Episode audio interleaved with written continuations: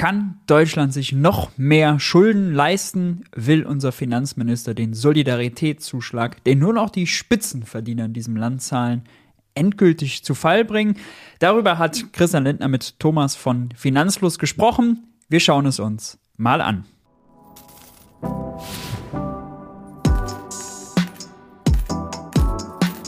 Hi und herzlich willkommen bei Geld für die Welt. Ich bin Maurice und im heutigen Video reagieren wir auf ein Interview von unserem heißgeliebten Bundesfinanzminister Christian Lindner bei Thomas von Finanzfluss. Themen sind Inflation, Entlastungen, der Solidaritätszuschlag, Stück weit streifen sie auch schon die Aktienrente und wie viel Schulden gedenkt Lindner noch zu machen und was kann der deutsche Staat sich eigentlich an Schulden noch leisten? Bevor wir gleich sofort reinstarten, kennt ihr eigentlich schon meinen Online-Kurs MMT für Einsteiger auf der Lernplattform Udemy?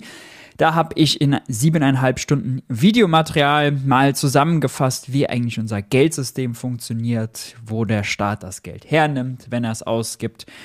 Und eine Einführung in die Denkschule der MMT Modern Monetary Theory gegeben. Ganz basic, ganz easy. Wenn ihr damit ausgestattet seid, könnt ihr Christian Lindner und seinen rhetorischen Tricks widerstehen. Hilft also, um gleich im Interview sattelfest zu sein. Wenn euch das interessiert, den Link dazu gibt es unten in der Videobeschreibung. Damit aber genug des Vorspanns. Wir gehen gleich mal ins Interview rein.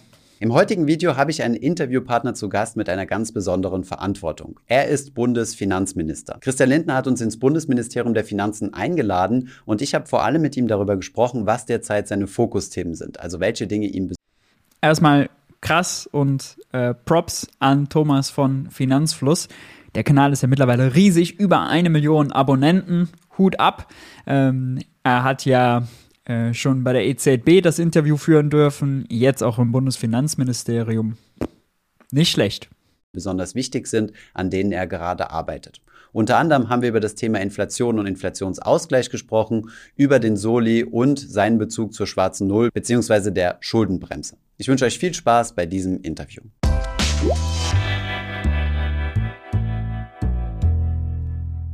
Christian, herzlich willkommen auf unserem Kanal. Ähm, und danke für die Einladung ins äh, Bundesfinanzministerium. Sehr gerne. Ich freue mich, dass ihr sie angenommen habt. Ja, unsere Zeit ist äh, leider von externen Umständen ein bisschen reduziert worden. Deswegen kommen wir direkt zum Punkt. Ähm, was mich mal interessieren würde, ist, ähm, wo liegt denn aktuell so der Fokus deiner Arbeit drauf? Also als du in der Wahlkampagne warst, gab es ja verschiedene Themen, die sehr wichtig waren. Beispielsweise äh, Soli abschaffen, Tarif auf Rädern hast du mal erwähnt, um die kalte Progression zu kontern. Ähm, genau, Digitalisierung. Was sind so, was sind so die Schwerpunktthemen, die du gerade so vorantreibst? Erstens ist es die Frage der Entlastung äh, der Bürgerinnen und Bürger und auch der Betriebe. Wir haben ja eine durch die Pandemie bedingte äh, Wirtschaftskrise erlebt, dann jetzt der Energiekrieg, weil Putin äh, Gas zu einer Waffe gemacht hat. Und wir sehen auch große Veränderungen auf der Weltbühne. Und deshalb muss das Steuerrecht angepasst werden. Natürlich führen wir einen Energie- und Wirtschaftskrieg. Tatsächlich haben wir als erstes aber, wie ich in meinem Buch Der neue Wirtschaftskrieg aufgezeigt habe, wir haben als erstes auf Kohle verzichtet. Wir haben hier lange darüber diskutiert, ob Deutschland auf Gas verzichten soll, ja oder nein. Kanzler Scholz, Vizekanzler Habeck und auch Christian Lindner waren sehr stark dagegen. Dann hat Putin im September endgültig Nord Stream 1 abgedreht, also Deutschland hat kein Gasembargo gemacht. Putin hat ein Gasembargo gemacht. Mittlerweile haben wir auch ein Ölembargo, was äh, von Deutschland ausgeht und die EU hat sogar einen Ölpreisdeckel, der mittlerweile schon nur nicht, nicht mehr nur für Rohöl gilt, sondern auch für Diesel. Also äh, ja, ein Hin und Her im Energiekrieg. Ähm, es muss an die Inflation angepasst werden, weil die Menschen ähm, nicht noch durch stärkere äh, Steuerzahlungen belastet werden dürfen. Und wir müssen unsere Wettbewerbsfähigkeit pflegen. Also der erste Punkt bleibt weiter, äh, im Steuersystem für Entlastung zu sorgen. Und wir haben ja mit dem Inflationsausgleichsgesetz eine sehr erhebliche Entlastung erreicht. Also nur mal ein Beispiel, eine vierköpfige Familie ähm, also mit zwei Kindern, 55.000 Euro Einkommen. Die hat in diesem Jahr 2023 über 800 Euro weniger Steuern zu zahlen als ohne das von mir auf den Weg gebrachte Gesetz. Das stimmt tatsächlich. Äh, da hat er für enorme Entlastung gesorgt bei denjenigen, die vorher viel Einkommenssteuer gezahlt haben. Das ist auch in normalerweise gerechtfertigt, würde ich sagen. Ist auch insgesamt gerechtfertigt. Nur hat dieses Inflationsausgleichsgesetz eben eine Verteilungsschiefe drin, dass eben diejenigen, die kleine Einkommen beziehen, die zahlen kaum Einkommenssteuer, heißt, die können auch bei der Einkommenssteuer nicht besonders entlastet werden. Die kalte Progression, die ja damit äh, verhindert oder ausgemerzt wurde, äh, und ist mit dieser Inflations, mit dem, mit dem Inflationsausgleichsgesetz, hat also bewirkt, dass große Einkommen viel, viel stärker entlastet wurden äh, als kleine Einkommen.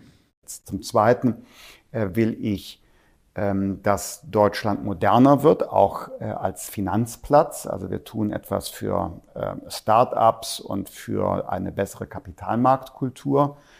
Start-up-Gründungen sind letztes Jahr zurückgegangen.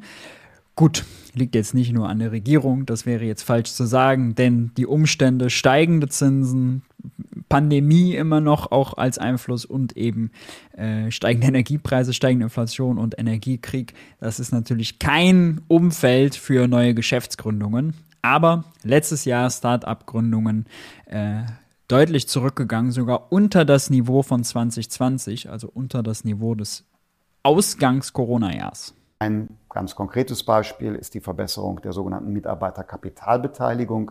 Also wenn Betriebe ihre Beschäftigte nicht nur bezahlen wollen mit Lohn, sondern sie auch beteiligen wollen am unternehmerischen Erfolg, da kommt das Zukunftsfinanzierungsgesetz. Wie wir es bei uns machen. so wie ihr es bei euch macht.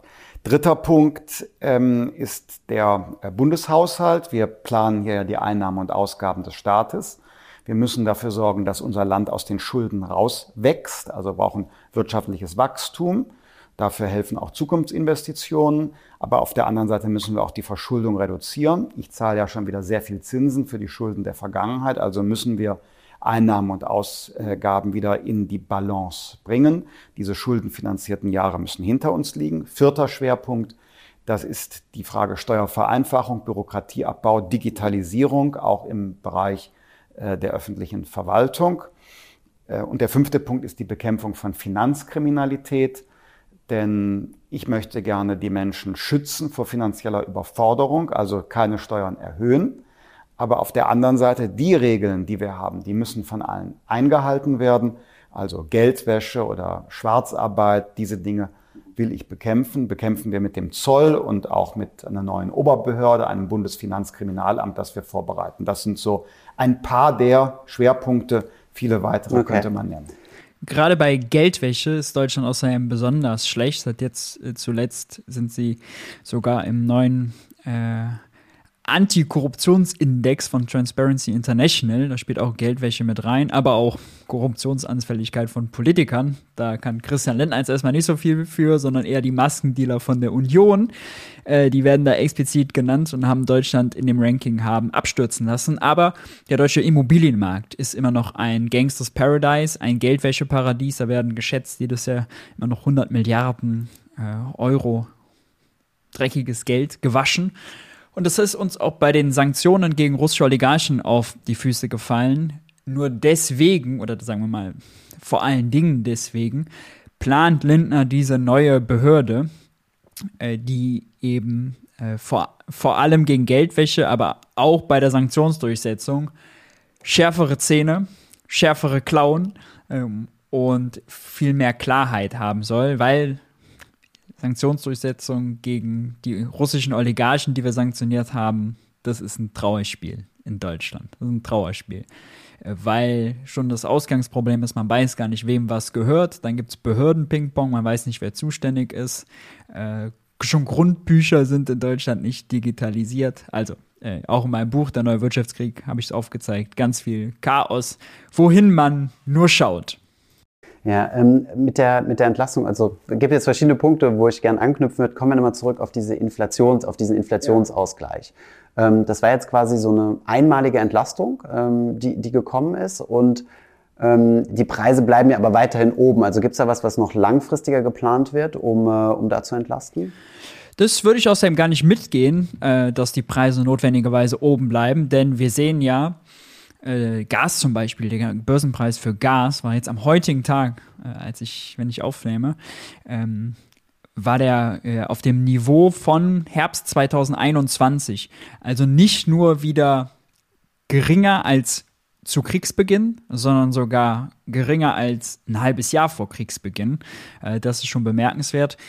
Alle Strompreis, Gaspreis, Ölpreis sind alle sind alle runtergekommen wieder von ihrem Peak und wir haben eben das wichtigste unterscheiden keine klassische Inflation, sondern wir haben einen Preisschock. Das Preisniveau hat sich ad hoc nach oben angepasst. Wir haben diese Peaks in den vor allem in den Börsenpreisen, die nach und nach halt äh, in den Verbraucherpreisen landen, aber diese Peaks sind auch schon längst wieder vorbei. Bei einer klassischen Inflation hätte man dauerhaft einen dauerhaften Preisanstieg auf breiter Front und einen sich selbst verstärkenden Effekt, typischerweise die Lohnpreisspirale. Die haben wir aber nicht, Reallöhne minus 4% und wir, äh, es gibt keinen sich selbst verstärkenden Effekt bei den Energiepreisen. Ja, es gibt jetzt nichts, was den Gaspreis eben weiter steigen lässt, sondern wir sehen das Gegenteil. Die Preise kommen runter. Das Worst-Case-Szenario beim Gas haben wir ja schon erlebt, nämlich dass Putin den Gashahn abgedreht hat, Nord Stream 2 abgedreht hat, dann plus die Sabotage und die Sprengung äh, von drei der vier Pipelines. Also, äh, das war das Schlimmste, was theoretisch da beim Gas passieren konnte.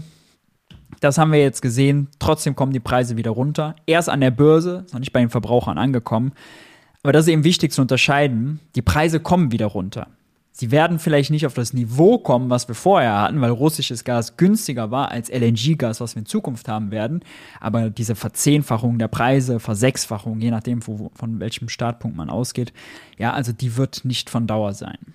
Das werde ich immer wieder machen. Also äh, den Inflationsausgleich im Steuerrecht, den werde ich immer wieder vorschlagen.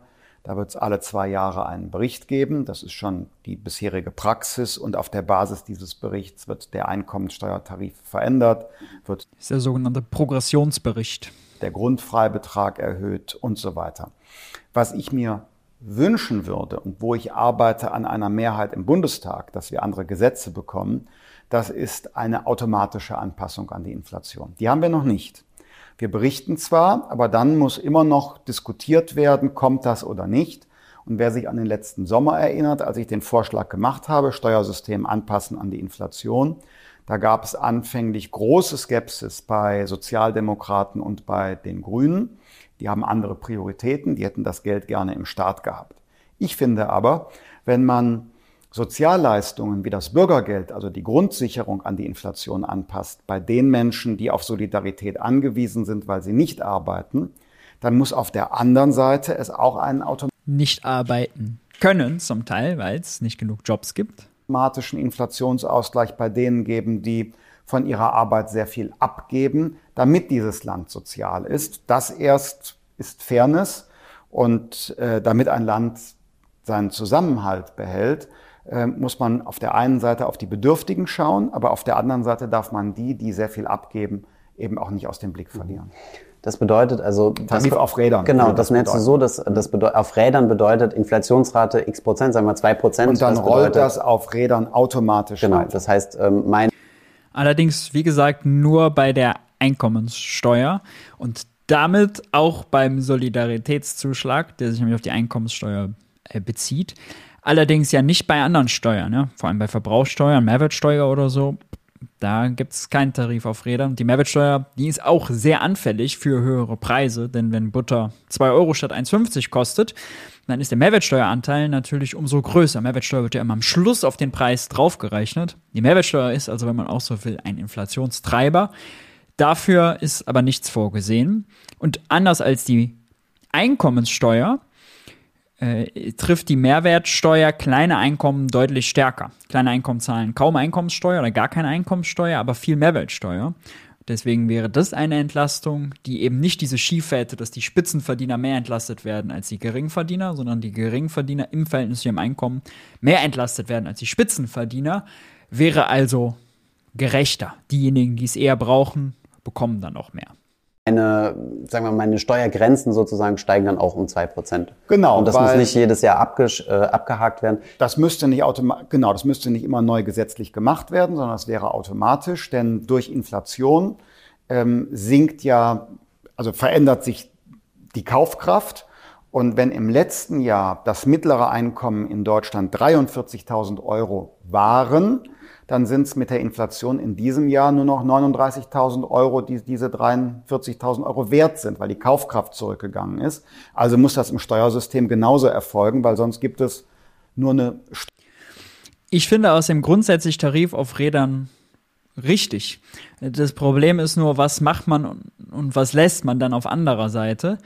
Und äh, immer nur bei der Einkommenssteuer anzupassen und bei den anderen nichts zu machen, das wiederum finde ich, finde ich nicht so gut. Zumal wir wissen ja, wenn Geld für die Einkommenssteuersenkung, nichts anderes ist das ja, drauf geht und weg ist, dann spart Christian Lindner wegen der Schuldenbremse woanders ein und dann gibt es vielleicht andere, vor allem die indirekten Steuern, Mehrwertsteuer zum Beispiel, die viel besser sind, die runterzubringen als die Einkommenssteuer. Steuererhöhung, obwohl man gar nicht mehr Kaufkraft hat. Also die kalte Progression haben wir auch schon mal ein Video zu gemacht. Ähm, wann, wann können wir damit rechnen? Also wann kommt das? Ist das jetzt so eine Priorität, wo du sagst? Ähm, das haben wir schon. Also für 23 und 24. Aber dass es auf Rädern kommt. Das haben wir fünf. Ja, das hängt natürlich ab von neuem Denken bei meinen Koalitionspartnern. Es gibt noch keine Mehrheit dafür im Deutschen Bundestag. Ähm, Wie kriegt man die als Finanzminister? Was kann man da machen? Gute Argumente oder Wahlen gewinnen. Mhm, okay.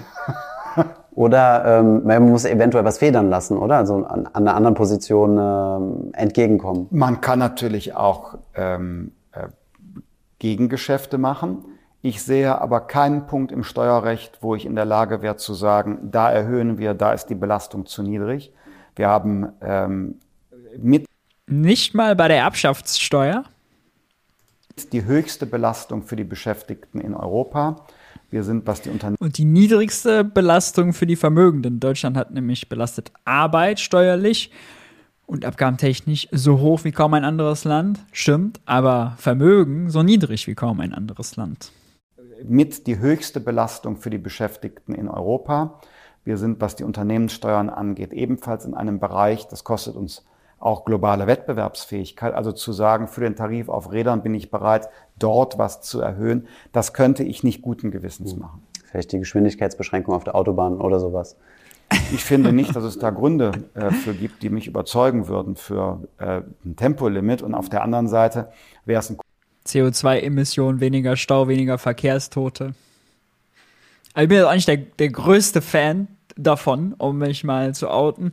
Ich finde, das ist äh, gemessen an dem, was es bringt, je nach Studie ja irgendwie drei bis sechs Millionen CO2, Tonnen CO2 pro Jahr an Einsparung. Ähm, wird es manchmal überzogen. Die meisten Straßen in Deutschland, da gibt es ja auch schon ein Tempolimit. Äh, trotzdem, wir müssen ja einsparen und deswegen, also ist auch diese Gegenhaltung der FDP natürlich total ja, ideologisch, kulturell, ja, und nicht rational. Kann man, kann man, kann man schon nicht anders sagen. Komischer Deal, äh, etwas in der Klima- und Verkehrspolitik einzutauschen gegen Steuerpolitik, das hängt ja gar nicht zusammen. Na und? und? Also ich mache ungerne Sachen, die nicht nur nach Bazar aussehen, sondern offensichtlich sogar Bazar sind. Ein weiterer Punkt, den du äh, mal angesprochen hattest, war, du hast es äh, den Silicon Valley Kapitalismus genannt. Also, dass du ähm, äh, ich weiß nicht mehr, auf welchem Kanal das war, darüber gesprochen hast, dass du findest, dass man ähm, große Tech-Konzerne mehr besteuern sollte. Also Google, Amazon, Facebook, also quasi die Firmen, die enorm viel Umsatz hier in Deutschland machen, aber kaum Steuern bezahlen durch äh, Steuerstrukturierung wie so ein Dutch Sandwich oder sowas. Ähm, wo ist das auf der Prioritätenliste? Also arbeitet ihr da gerade dran? Weil ich glaube, das ist ja was, wo man sicherlich Konsensus mit den Koalitionspartnern finden könnte. Ja, das äh, ist auch ein großes Thema der internationalen Politik. Ähm, da geht es um ein Rahmenwerk, das wir im Kreis der, der wirtschaftlich starken Industrieländer äh, erarbeitet haben, äh, im Rahmen der OECD. Äh, und das basiert auf zwei Säulen. Äh, die zweite Säule setzen wir bereits 2024 äh, um. Das ist eine globale Mindeststeuer von 15 Prozent. Das soll Steuerdumping verhindern. Und die erste Säule, da geht es um die Neuverteilung der Besteuerungsrechte der größten Konzerne der Welt, ähm, also zum Beispiel Silicon Valley Plattformkapitalismus. Daran arbeiten wir auch. Also Säule 2, globale Mindeststeuer 15 Prozent, das gilt ab 2024. Da kommt die Gesetzgebung in diesem Jahr schon. Prüfen wir das in Deutschland? Also wenn du jetzt. Nein, das. Oder, ja, also. Oder wie würde das funktionieren konkret, dass, dass du quasi mehr Geld ins, in die Kasse des Finanzministeriums bekommst von Google und Co.? Es wird darauf also das ist die Säule 1, Google und Co., also die Neuverteilung der Besteuerungsrechte der größten Konzerne, dass etwas auch bei uns bleibt. Da wird gerade international verhandelt, wie das technisch läuft. Man spricht davon äh, Pillar One äh, des OECD Inclusive Framework ähm, und äh, Pillar Two, also die Säule 2. Da haben wir jetzt in Europa eine Übereinkunft, dass wir das wollen. Also alle 27 Mitgliedstaaten haben sich darauf verständigt im letzten Jahr. Und das wird jetzt konkret in Gesetzgebung umgesetzt. Da wird dafür gesorgt, dass ähm, keiner der internationalen Konzerne weniger zahlt als 15 äh, Prozent international. Das soll eben Steuerdumping verhindern. Steuerwettbewerb ist gut. Dass also Steuersätze sich zwischen den Ländern unterscheiden können, das ist gut, aber eben kein Dumping. Und das wird jetzt umgesetzt. Dann habe ich noch einen Punkt auf der Liste, ähm, der Soli, das war ja auch immer so ein Thema gewesen. Äh, der wurde ja irgendwie abgeschafft, aber irgendwie auch nicht wirklich. Auf die Kapitalertragssteuer fällt er immer noch an. Zum Beispiel, ja. Ähm, wird da noch, also ist das eine Priorität, wo du sagst, ähm, da arbeiten wir dran, den komplett loszuwerden? Da gab es ja auch gestern oder heute, glaube ich, eine Entscheidung, dass er nicht äh, äh, verfassungswidrig ist. Mhm. Also der Bundesfinanzhof hat gesagt, er ist noch nicht verfassungswidrig. Aber der Bundesfinanzhof ist nicht das Verfassungsgericht. Das Verfassungsgericht wird selber noch entscheiden. Und mich hat aufmerksam gemacht, dass noch nicht verfassungswidrig, das Wort noch. Auch die FDP hat ja selbst geklagt dagegen. Wer ist FDP-Parteichef? Wir sehen ihn, Krischi himself. Äh, in der heutigen Entscheidung des Bundesfinanzhofs. Auch da gilt, SPD und Grüne wollen die Steuern erhöhen. Ich will sie senken. Im Ergebnis haben wir den. Wollen die Steuern erhöhen? Wollen, dass der Soli nicht fällt. Das stimmt. Steuern erhöhen, weiß ich nicht. Status quo weitgehend jetzt erstmal festgeschrieben. Und das betrifft auch den Soli. Ähm, ich finde, er müsste entfallen, weil erstens, er wird auf Kapitalerträge erhoben und zwar auch bei Leuten, die gar nicht große Vermögen haben, sondern überhaupt nur im Leben vorankommen wollen und was sparen. Zweitens, er wird ähm, erhoben für äh, die Betriebe, also für die Wirtschaft und reduziert damit deren Wettbewerbsfähigkeit hier am Standort, äh, nimmt ihnen die Möglichkeiten, ähm, auch stärker zu investieren, Eigenkapital aufzubauen, krisenfester zu werden und so weiter.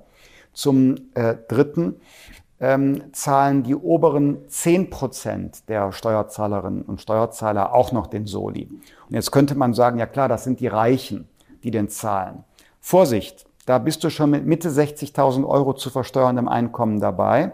Das sind also Leute. Brutto also 72, 73, irgendwie so. Die haben ein sehr überdurchschnittliches Einkommen, aber das sind nicht die Reichen, sondern das sind in der Regel Menschen, die Verantwortung tragen für Arbeitsplätze, die Fachpersonal. Fachpersonal, die also investiert haben in ihre Ausbildung.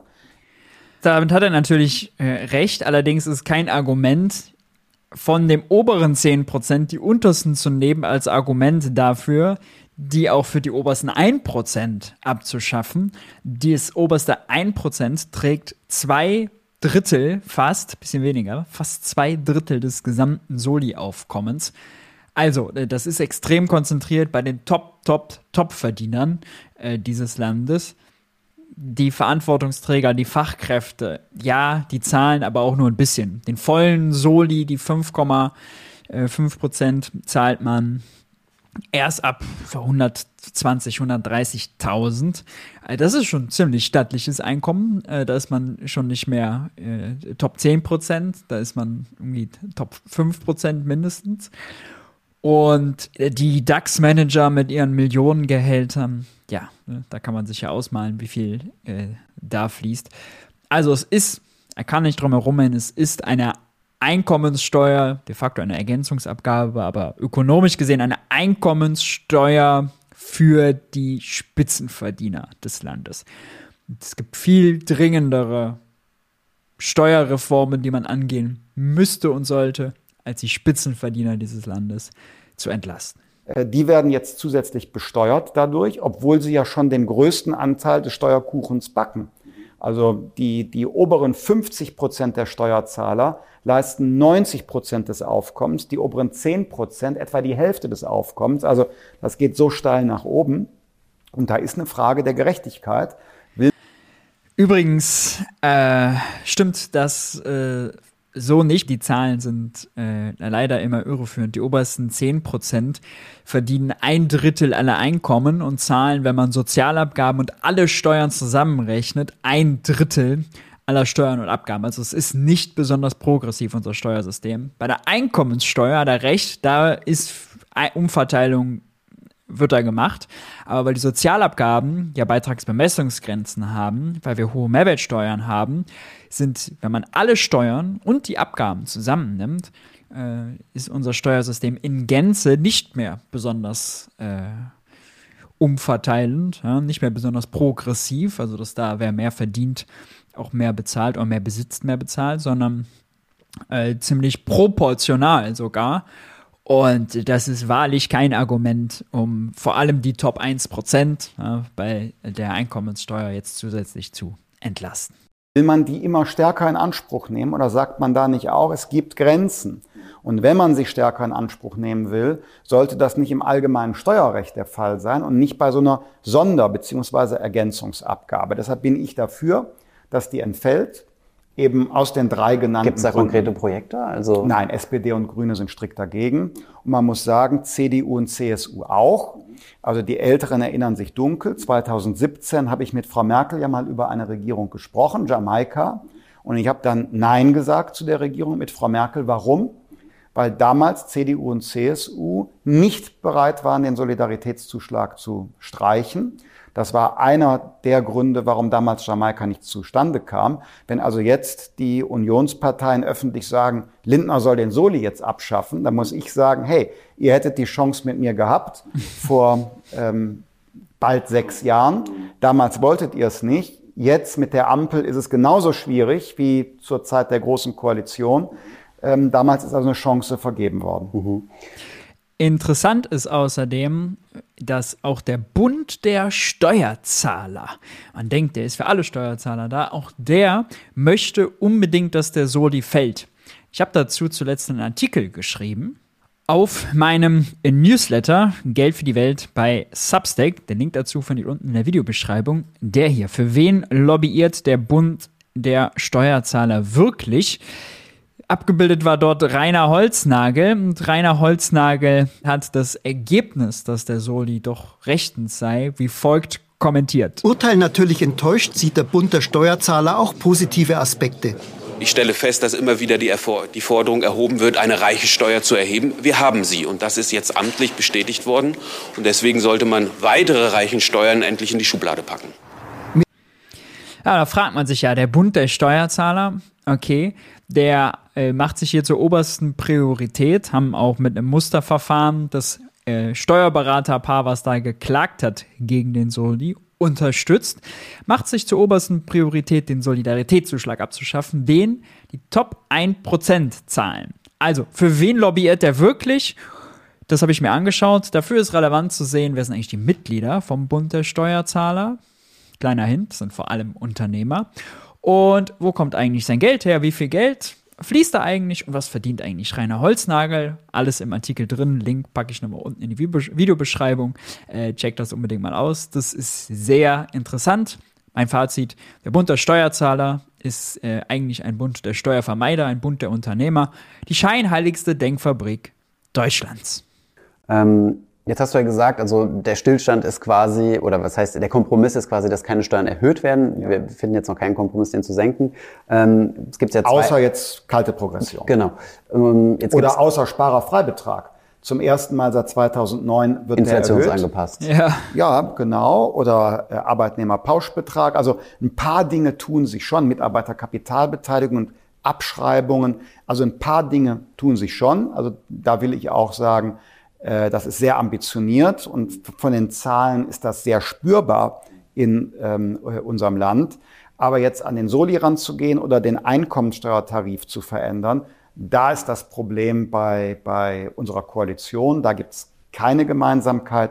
Aber das, was erreicht worden ist und was wir planen noch weiter, das sollte man nicht zu gering schätzen. Da tut sich also auch was. Ich meine, in der Finanzwelt ist dieser Tarif auf Rädern in Anführungszeichen ja dahingehend normal, dass, äh, dass Inflationsraten immer mit berücksichtigt werden. Man schaut sich ja immer Nettorenditen an. Also in der Bank habe ich das immer so erlebt. Aber genau. Vielleicht nochmal, wir haben jetzt viel über die Einkommensseite gesprochen, also Steuer. Jetzt gibt es ja noch eine zweite Möglichkeit, sich zu finanzieren über die Schulden. Ähm, wie ist denn da grundsätzlich deine Sicht? Also du bist ja eigentlich eher ein Verfechter der schwarzen Null, wenn ich das richtig verstanden habe. Der Schuldenbremse. Der Schuldenbremse. Also schwarze Null heißt ja gar keine Schulden machen. Und ja. ähm, ich finde. Netto-Neuverschuldung. Also genau, keine, mhm. genau, also gar keine Schulden machen, null, schwarze Null. Äh, die Schuldenbremse erlaubt aber Kreditaufnahme. Äh, allerdings orientiert an ähm, der Konjunktursituation, also der langfristigen Wachstumsaussicht unseres Landes und die Schulden werden also gemacht, um quasi Konjunkturschwankungen auszugleichen. Das erlaubt also ein bisschen was. Und ich bin Verfechter der Schuldenbremse, also nicht immer strikt null, sondern im Verlauf der Konjunktur, der wirtschaftlichen Entwicklung mal wenig, mal ein bisschen mehr, um da auch so ein wenig auszupendeln. Äh, das ist außerdem interessant, weil damals hatte er noch eine andere Überzeugung. Die hat er schon, ja, eigentlich so mit Eintritt in die Koalitionsverhandlungen oder vielleicht sogar schon im Wahlkampf hat er die an acta gelegt. Äh, einfach aus der Not geboren, dass klar war für Pandemie und Gott aus seiner Sicht war gut, dass er äh, die Pandemie-Diskussion schon hatte, weil dann konnte er nachher die auch auf den Krieg erweitern.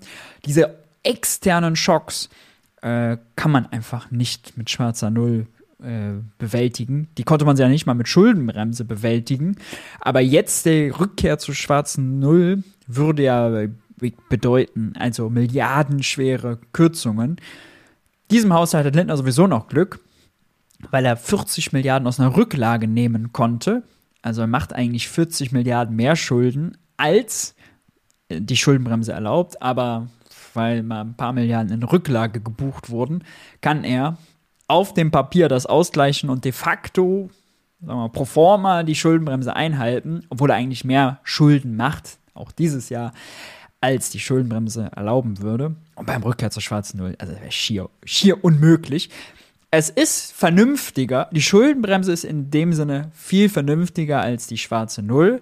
Nur funktioniert die Schuldenbremse leider nicht so, dass sie so viel Investitionen erlaubt, dass man A, einen Investitionsstau, wie wir ihn in Deutschland haben, auflösen kann, dass man eine Transformation finanzieren kann. Wir müssen ja schließlich viel, viel grüner, effizienter und klimaschonender werden. Und äh, die Konjunkturkomponente, die er hier beschreibt, die ist zu schwach ausgeprägt, als dass äh, die Schuldenbremse, sagen wir mal, so viel atmet, dass ähm, der Bund Christian Lindner dann genug Schuld machen könnte, um dauerhaft für Vollbeschäftigung zu sorgen. Dahin müssen wir zurück. Und äh, da bin ich entschieden dafür, weil wir inzwischen viel Geld für die Schulden der Vergangenheit zahlen. Es hat eine Zinswende gegeben. Nicht nur eine Zeitenwende, sondern auch eine Zinswende. Hm, als ich Bundesfinanzminister. Die Christian Lindner außerdem bewusst äh, gefordert hat. Also er hat Christine Lagarde, die Chefin der EZB, sogar öffentlich dafür angezählt. Ich glaube, es war G7 oder G20 äh, Treffen. Habe ich in meinem neuen Buch drin. Äh, da ist er, war, war er selbst Gastgeber und bei der Abschlusspressekonferenz sagt er diesen Satz: Ja, wissen Sie, ich will es mal so formulieren. Die Zentralbank ist sehr, sehr, sehr, sehr unabhängig, aber sie hat auch eine sehr, sehr, sehr, sehr große Verantwortung bei der Inflation. Was Diplomatendeutsch war für Christine, bitte erhöhe den Zins, wir müssen die Inflation bekämpfen. Sehr unüblich äh, außerdem, dass der deutsche Finanzminister so in klarem Diplomatendeutsch die Chefin der Zentralbank äh, angeht. Aber ja, Christian Lindner wollte unbedingt die höheren Zinsen. Er ist qua seiner ökonomischen Theorie und Ausbildung davon überzeugt, höhere Zinsen sind halt wichtig, um die Inflation zu bekämpfen. Und jetzt merkt er aber als Finanzminister, oh, dann muss er ja ganz viel Geld für die Zinsen ausgeben und das sind ziemlich blöde und unproduktive Ausgaben, denn die gehen an die Halter von Staatsanleihen, an die Zentralbank, an Banken, an Versicherer, an Rentenfonds, an einige wenige reiche äh, Einzelanleger. Aber sie sind unproduktiv. Die landen nicht in der Wirtschaft, die machen nichts für unsere Transformation, die lösen unseren Investitionsstau nicht. Also sie sind unproduktiv. Minister wurde, äh, in dem Jahr 2021 haben wir im Bundeshaushalt etwa 4 Milliarden Euro für Zinsen gezahlt. In diesem Jahr 2023 könnten es bis zu 40 Milliarden sein. Und das sind 40 unter anderem auch, aber weil in der Vergangenheit Staatsanleihen nicht zu längeren Laufzeiten verkauft wo wurden. Das wäre locker gegangen, ja, dass man statt eine fünfjährige eine zehnjährige oder statt einer einjährigen eine fünfjährige oder zehnjährige Anleihe verkauft oder sogar 30-jährige Anleihen zu sehr, sehr niedrigen Zinsen. Da hätte man sich den niedrigen Zins quasi für den Bundeshaushalt gesichert. Wurde verpasst, haben sie nicht gemacht. Im internationalen Vergleich hat Deutschland im Schnitt relativ kurze Laufzeiten für die eigenen Anleihen. Warum wurde das gemacht? Nun, der Vorteil ist, je kürzer die Laufzeit, desto günstiger ist es. Und Deutschland hat tatsächlich auch äh, inflationsindexierte Anleihen verkauft. Das heißt, da passt sich der Zins, der auf diese Anleihe gezahlt wird, automatisch der Inflationsrate an. Und äh, das bedeutet natürlich jetzt, huch, man muss mehr zahlen, wenn die Inflation höher ist. Milliarden, die wir für die Vergangenheit zahlen, Zins und Tilgung, und nicht investieren können in Bildung, Digitalisierung, klimafreundliche Technologie. Und wenn wir das dass wir das nicht woanders rein investieren können, liegt allerdings an der Schuldenbremse. Denn hätten wir die Schuldenbremse nicht, dann hätte Deutschland natürlich das Geld, um mehr Anleihen zu verkaufen, dann diese notwendigen Investitionen, er hat die, die Bedarfe ja aufgezählt, zu tätigen. Also es ist in gewisser Weise schon selber schuld. Immer weiter fortsetzen mit den Schulden, dann wächst natürlich auch die, die Last, äh, mhm. die wir für die Vergangenheit in der Gegenwart schultern müssen. Die Last liegt außerdem nicht daran, nicht so sehr an der Höhe der Schulden, sondern vor allem an, dem, an der Zinswende. Äh, denn Christian Lindner könnte ja jetzt nicht den deutschen Schuldenstand 2,4 Billionen oder was, den kann er ja gar nicht so schnell reduzieren. Ne? Aber äh, ob man eben auf diesen Schuldenstand keinen Zins zahlt oder 1, noch was Prozent im Schnitt, bald Tendenz steigend, äh, das macht halt einen riesen Unterschied. Aber der größere Hebel ist der Zinsrate, nicht äh, der Bestand an Schulden. Und äh, wie könnte man das erreichen? Nun, die EZB hätte ja den Zins niedrig halten können. Die EZB hätte, wie sie lange gemacht hat, deutlich mehr deutsche Anleihen kaufen können, damit die Anleiherendite nicht so hoch geht.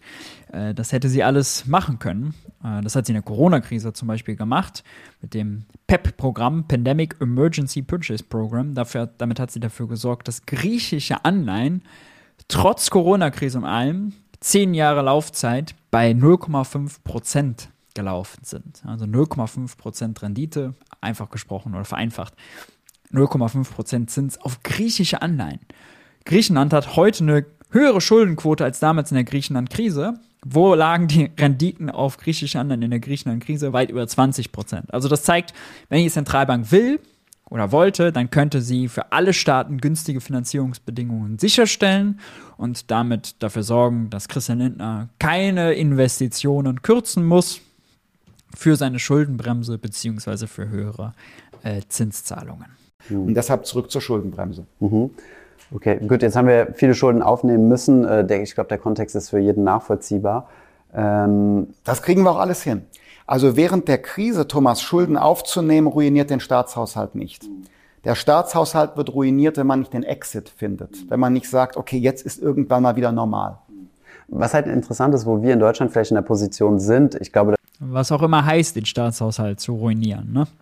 Dafür wirst du nie eine Mehrheit bekommen, aber äh, rein äh, aus finanzieller Sicht das, was auch so ein bisschen die Schweizer Notenbank macht, nämlich äh, quasi könnten wir Schulden in Deutschland aufnehmen, relativ günstig, denn wir sind ja ein Land mit einer ähm, guten Bonität. Das heißt, wir können uns im Vergleich jetzt mal zu anderen Ländern günstig verschulden und dafür quasi Assets kaufen, also quasi. Das machen sie jetzt quasi mit dem Generationenkapital der Aktienrente erstmal nur 10 Milliarden für 10 Milliarden Staatsanleihen verkaufen, dann die 10 Milliarden anlegen lassen, breit gefächert am Aktienmarkt. Das ist genau das Konzept. Konzept Hedgefonds, ja? also zu günstigen Zinsen Geld beschaffen und dann zu höheren Zinsen anlegen. Zinsdifferenzgeschäfte. Die ähm, in weiß nicht, in Aktien investieren oder solche Dinge und uns damit einen eigenen Staatsfonds aufbauen. Das tun wir. Genau das ah. tun wir. Ähm, das ist das Generationenkapital bzw. die Aktienrente. Aber jetzt bin ich im Krischi zuvor gekommen. Äh, dennoch muss ich, und du bist ja ähm, äh, eine ähm, sehr sachkundige Person, muss ich ein wenig warnen davor zu glauben, dass der deutsche Staat keine Grenzen kennt am Kapitalmarkt. Äh, wir sind deshalb der Goldstandard der Staatenfinanzierung. Verhältnismäßig niedrige Verschuldung haben. Genau, hm. weil wir relativ niedrige Schulden haben. Mit 70 Prozent sind die aber gestiegen, also immer gemessen an der Wirtschaftsleistung. Und weil wir niemals die Grenze austesten. Übrigens sind wir nur der Goldstandard, wenn man so will, in der Eurozone. Da sind deutsche Staatsanleihen natürlich beliebter als die griechischen, als die italienischen, als die französischen deren Wirtschaft läuft viel schlechter. Und Griechenland zum Beispiel, ja, die mussten ja schon mal, äh, haben ja schon mal äh, die Krise gehabt, dass die EZB denen den Geldhahn abgedreht hat, dass das Risiko da war, dass Anleihen ausfallen. Äh, die haben sogar schon mal einen Schuldenschnitt gemacht.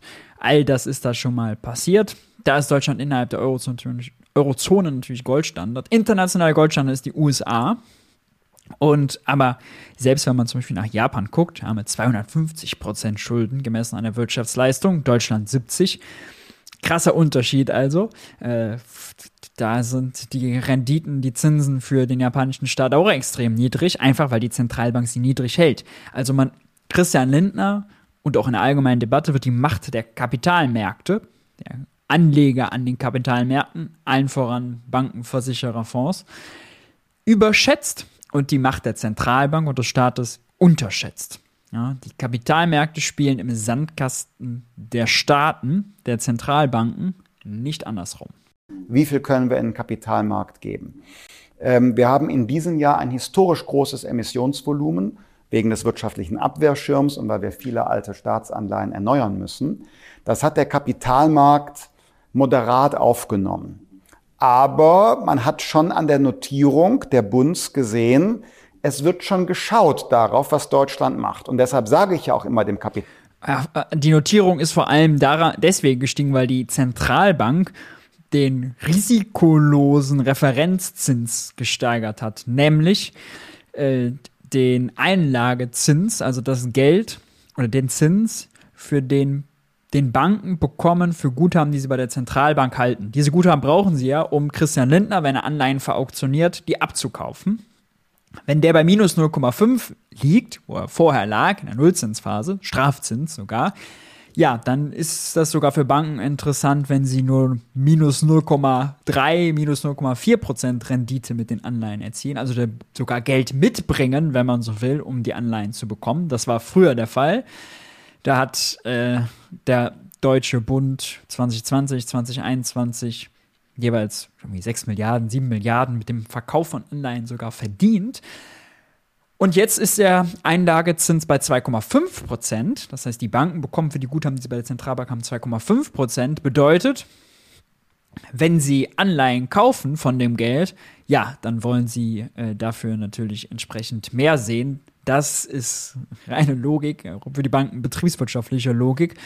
Das heißt, äh, diese Zinserhöhung, das ist das, was die Notierungen der Anleihen treibt, weniger das Emissionsvolumen. Im Gegenteil, also die, die, die Banken und vor allem die Versicherer zum Beispiel, die also die können gar nicht genug deutsche Staatsanleihen bekommen. Die haben sich teilweise darüber beschwert, dass äh, der deutsche Staat zu wenig Schulden gemacht hat, zu wenig Anleihen verkauft hat, weil die so beliebt sind ja, innerhalb der Eurozone.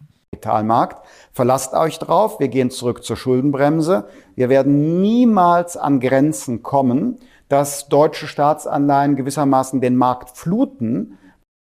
Was wäre denn die Grenze? Also er redet im Abstrakt von einer Grenze, die er wahrscheinlich nicht zu beziffern vermögen würde. Weil dann äh, zahlen wir mehr, beziehungsweise sie sind äh, weniger attraktiv. Gerade dann, so, wenn die Zentralbanken ihre Ankaufprogramme zurückfahren. Ne?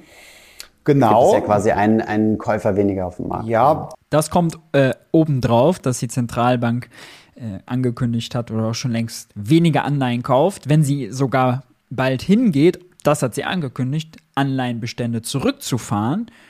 Dann wird sie jetzt die Anleihen nicht verkaufen, aber Anleihen, die auslaufen, da wird die Zentralbank dann für bezahlt und dafür kauft sie keine neue. Also sie reduziert ihre Bestände.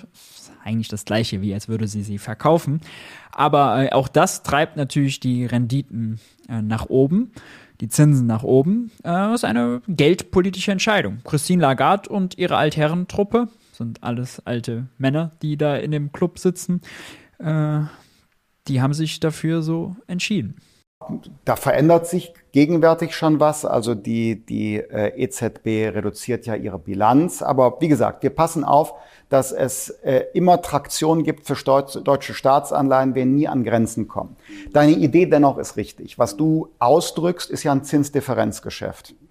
Ähm, wir haben vergleichsweise. Weil du ja keine, äh, weil du ja kein Risiko hast. Als Staat musst du ja nicht deine Schulden ab einem gewissen Punkt zurückbezahlen, anders als, als eine Privatperson. Da hast du ja quasi so eine, eine Lebenserwartung und kannst quasi nicht dein Leben lang verschuldet sein. Ja, genau. Weil sonst sind Zinsdifferenzgeschäfte ja sehr äh, riskant, wenn, wenn deine Kreditlaufzeit ein gewisses Ende hat. Als ähm, Privatperson ist es ganz gefährliche Spekulation. Für den Staat ist es anders, in der Tat. Und das machen wir uns zunutze. Ähm, wir können zu im Vergleich geringeren Kosten äh, Kapital aufnehmen und wenn wir das am Kapitalmarkt wieder anlegen, erzielen wir eine höhere Rendite. Und wo nutzen wir das? Bei der Altersversorgung. Das war schon der erste Teil unseres Interviews mit Christian Lindner. Im zweiten Teil habe ich mit ihm über ein sehr aktuelles Thema gesprochen, nämlich die Aktienrente, die er gerade ins Leben gerufen hat. Wie genau diese Aktienrente ausgestaltet ist, das erfahrt ihr im nächsten Video. Abonniert deswegen auf jeden Fall unseren Kanal. Möchtest du uns vielleicht noch äh, einen CTA oder möchtest du noch einen Aufruf machen, den Kanal zu abonnieren? Ja, das ja? kann ich einfach mal machen. Finanzielle Bildung ist enorm wichtig und übrigens äh, macht es auch Spaß äh, zu verstehen, was an den Kapitalmärkten läuft und wie man selbstwirtschaftlich vorankommen kann. Und deshalb ist mein Rat, informiert euch, zum Beispiel bei Finanzfluss. Abonnieren.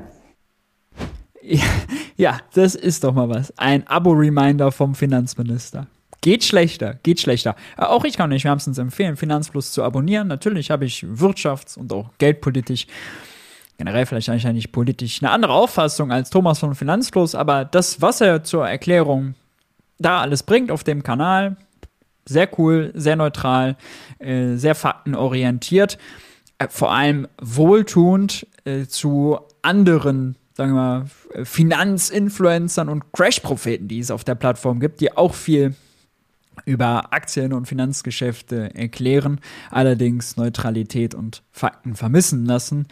Stichwort Marc Friedrich und Konsorten. Deswegen, Thomas da äh, eine wohltuende Alternative. Schaut da unbedingt mal vorbei. Der Kanal ist unten verlinkt. Ansonsten, wenn euch die Reaktion hier gefallen hat, lasst gern ein Like da und ein Abo da, um auch hier kein Video mehr zu verpassen. Fragen und Anmerkungen gerne in die Kommentare. Schreibt auch mal rein, wenn Teil 2 rauskommt, ob ich darauf auch reagieren soll. Ansonsten bleibt stabil, haltet die Ohren steif und ich hoffe, wir sehen uns beim nächsten Video.